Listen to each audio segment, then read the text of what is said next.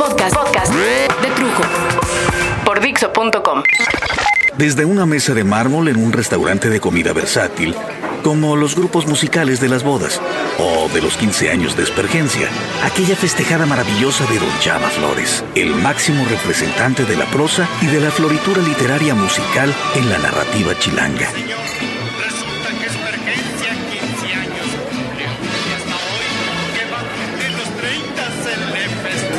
Bueno, de la misma forma, desde una mesa de mármol en un restaurante de comida versátil, me encuentro en el Gabacho. Para ser más específico, en Hollywood. Tras una ensalada de lechuga seguramente de nuestros campos mexicas, servida por meseros mexicanos y garroteros que corren de un lado a otro llevando vasos sucios, platos a medio terminar, porque hay que recordar que es de mala, eh, ¿qué digo mala? Pésima educación de este lado y en las casas de la alta, como en la casa de la Sarchundia y del Valle, terminarse lo que se le sirve y menos rasparle al plato la salsita con un bolillo o la media tortillita que sobró y a la que no sabe uno qué hacerle tras haberse terminado el bistec en tomatillo o el espinazo en salsa verde que nos dieron a consumir. Pero bueno, estoy en Hollywood.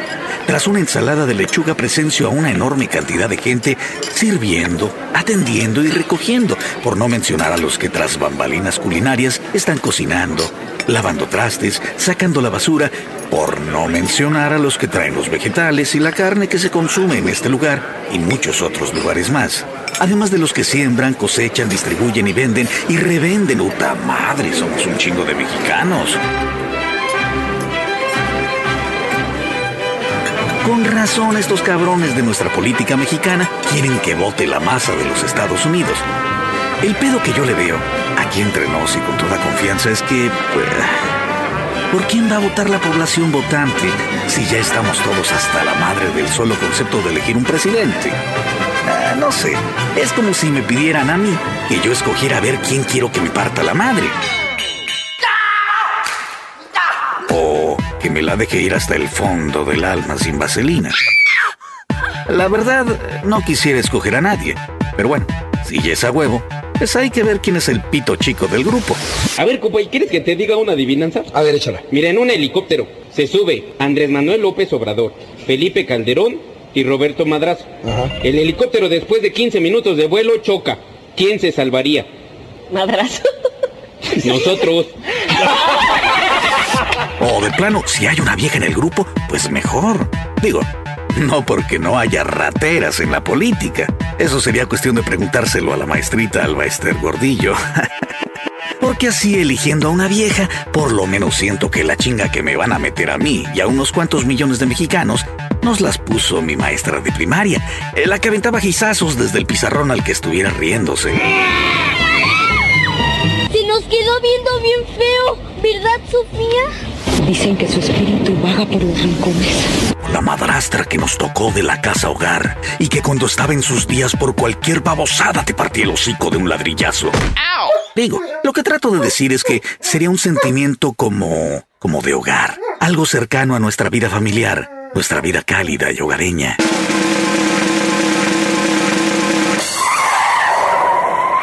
Pues, ¿qué les pasa a estos cabrones? ¿Creen que porque ya aprobaron la ley para aceptar el voto del paisano, ya se nos olvidó por qué maldita razón nos tuvimos que pasar al otro lado, exponiendo la vida, el capital familiar y hasta la dignidad?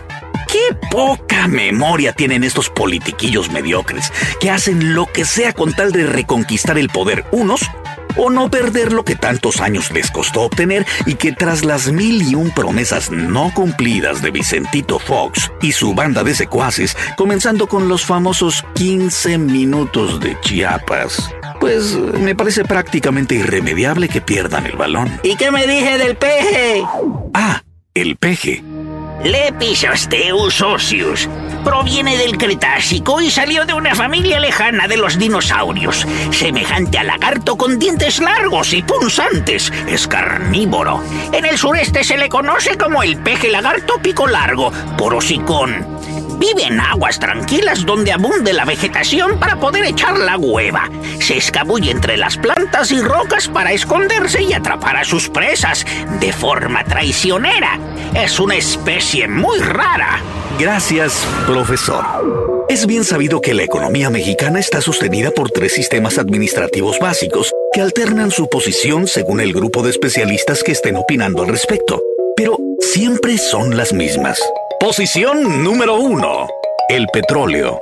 Desde 1938, en gran medida, el desarrollo de México ha tenido como base nuestro petróleo y desde esa época Pemex ha planteado como objetivos sostener e incrementar los niveles de producción para garantizar el abasto nacional y mantener la exportación, reestructurar los sistemas de comercialización internos y externos, incorporar nuevas tecnologías para optimizar las operaciones y la productividad, elaborar mejores gasolinas a precio justo que rindan más y contaminen menos. Para lograr lo anterior, Petróleos Mexicanos se descentralizó en cuatro grandes organismos. Pemex Refinación, Pemex Exploración y Producción, Pemex Gas y Petroquímica Básica, Pemex Petroquímica. Y como podrán imaginar, esta infraestructura es multimillonaria. 2. Turismo. El presidente mexicano Vicente Fox pidió intensificar la actividad turística en el país como fuerza promotora e impulsora de la lucha contra la pobreza, así como generadora de empleos y desarrollo económico regional. Fox señaló que en el periodo enero-junio de 2003 se captaron divisas por 4.870 millones de dólares. En el sector turístico, esa cifra representa 7% superior a lo que se obtuvo en el mismo periodo del año pasado, cuando también se observó un crecimiento en materia de ingresos por divisas. Juan Pelele para Televisa Y 3. Las remesas mojadas. Le saluda Raúl Peinberg. El Banco de México ha calculado que este año posiblemente se superen los 20 mil millones de dólares recibidos por concepto de remesas.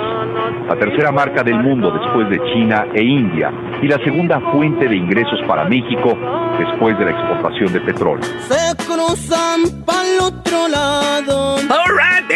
The wet money. Ay, bueno, ¿qué puedo yo agregar sino decir que hasta coraje da que los estudiosos manden al segundo o al tercer lugar a mis paisanos? Y a mí, que también mando mi lanita.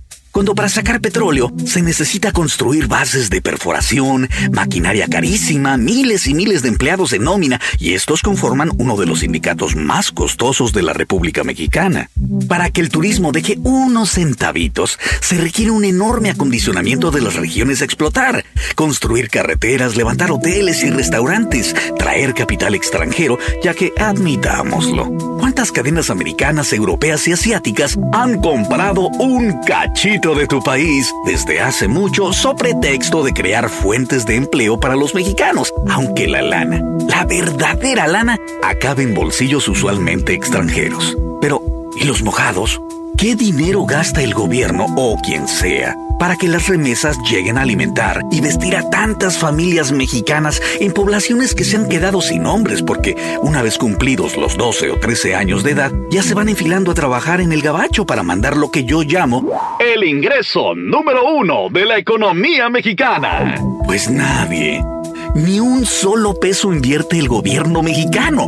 De hecho, mientras más jodida tenga la población, mejor resulta pues más necesidad tenemos de salir pitando a levantar fresas o naranjas o lo que hay en la temporada. Cada verano se pasan miles y miles de paisanos a vender paletas heladas en carritos mexicoamericanos a la paisanada en el este de Los Ángeles, Torrance, Downey o Pico Rivera. Se llenan las cocinas de los restaurantes de comida china, italiana o de cualquier origen de puros mexicanos, por aquello de que el mexicano trae en los genes el sazón de la abuelita en la siembra y la cosecha, en la pesca y los muelles, desde San Isidro o Laredo hasta las fronteras del norte intentando una mejor oportunidad en Canadá, en Alaska. Millones de mexicanos caminan y vuelan en la lucha cruel de ganarse unos centavitos para mantener a los chamacos esos. Los chamacos llenos de mocos que ves en el crucero dando marometas por una limosna. Y que tanto asco te dan a ti y a tus hijos y a tus representantes políticos de sección que viven en tantos lugares del país, tantos lugares tan bonitos. Esos cabrones feos y morenos y con cara de changuito, según tu mother-in-law, que se juegan la vida al cruzar una frontera que cada vez está más llena de gringos y semi-gringos que juegan al tiro al blanco matando mexicanos y otros latinos en defensa de su muy amada patria.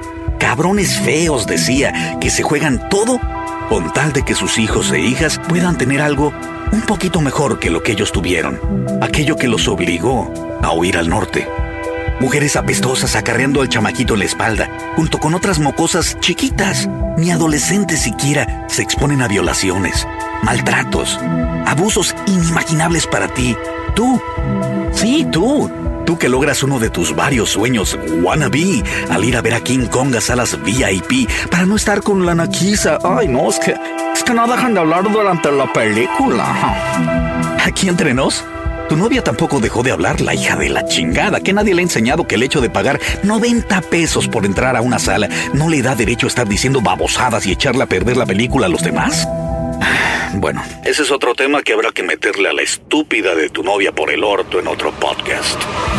Decía que mientras esto pasa, esas mujeres lamparosas que usas para trapear tu casa o hacer tu comida, se juegan la esperanza para comer un burrito con jalapeño o chili con carne en busca de, si no una vida mejor, una joda menos mal pagada, una joda menos mal pagada, una joda menos mal pagada, una joda menos mal pagada. Me habían pedido que hiciera un podcast de propósitos de Año Nuevo, pero la verdad, aquí sentado en este restaurante gabacho, entre tanto compatriota jodiéndose tan duro, el hecho de que quieras dejar de fumar y lo prometas una y otra vez cada año y rompas tu promesa a dos días de haberla hecho, o que prometas hacer dieta para bajar esa barrigota que te cargas y sigas tragando como bestia. Ah, eso sí, tomando Diet Coke. Madre, no mames o que ya vas a estudiar, o que no vas a apostar, o que no le vas a meter al perico, o que vas a dejar de ser un marihuanazo. ¿Sabes qué? Pinches propósitos mamones, que además de ser mamones ya por naturaleza, duran en esa férrea disciplina de Año Nuevo cinco segundos máximo y están predestinados a no ser cumplidos porque nacieron al calor de un brindis con Sidra Santa Claus. O porque algo tenías que contestar cuando tu suegro que tan mal te cae te inquirió ¿cuál de todos tus vicios ibas a dejar este año? O simplemente porque eres un desgraciado que al divorciarte no le pasas dinero a tu ex para la manutención de tus hijos y el médico y las escuelas y todo eso. Y podrías decir, mi propósito es ser un mejor padre y bla bla bla bla bla bla bla bla bla, pero prefieres decir, este año voy a dejar de comer longaniza verde. No, mames. Por mí sigue tragando longaniza o sigan fumando, bebiendo, poniéndole el cuerno a la vieja, robando lo que hayan prometido dejar de hacer. Solo les pido una cosa. Una cosa muy simple. Cuando vayan por la calle y se encuentren un indito, o un tragafuego o una María con el chamaco a la espalda. O te sirve en un restaurante una mujer que sepas que nunca podría ser tu amiga porque pues no somos iguales, ¿no? O te devuelva tu carro un morenito o un jodido, así como hay tantos. Eh, igualitos que tú, pero más fregados. Recuerda que esa gente dentro de la economía de tu país es la que mantiene al sistema, a los políticos, a ti y a toda tu familia. Y por lo menos sonríele de una forma sincera. Este podcast es una producción de The Ad Zone, Toxic Ad y Ruido Pro Audio.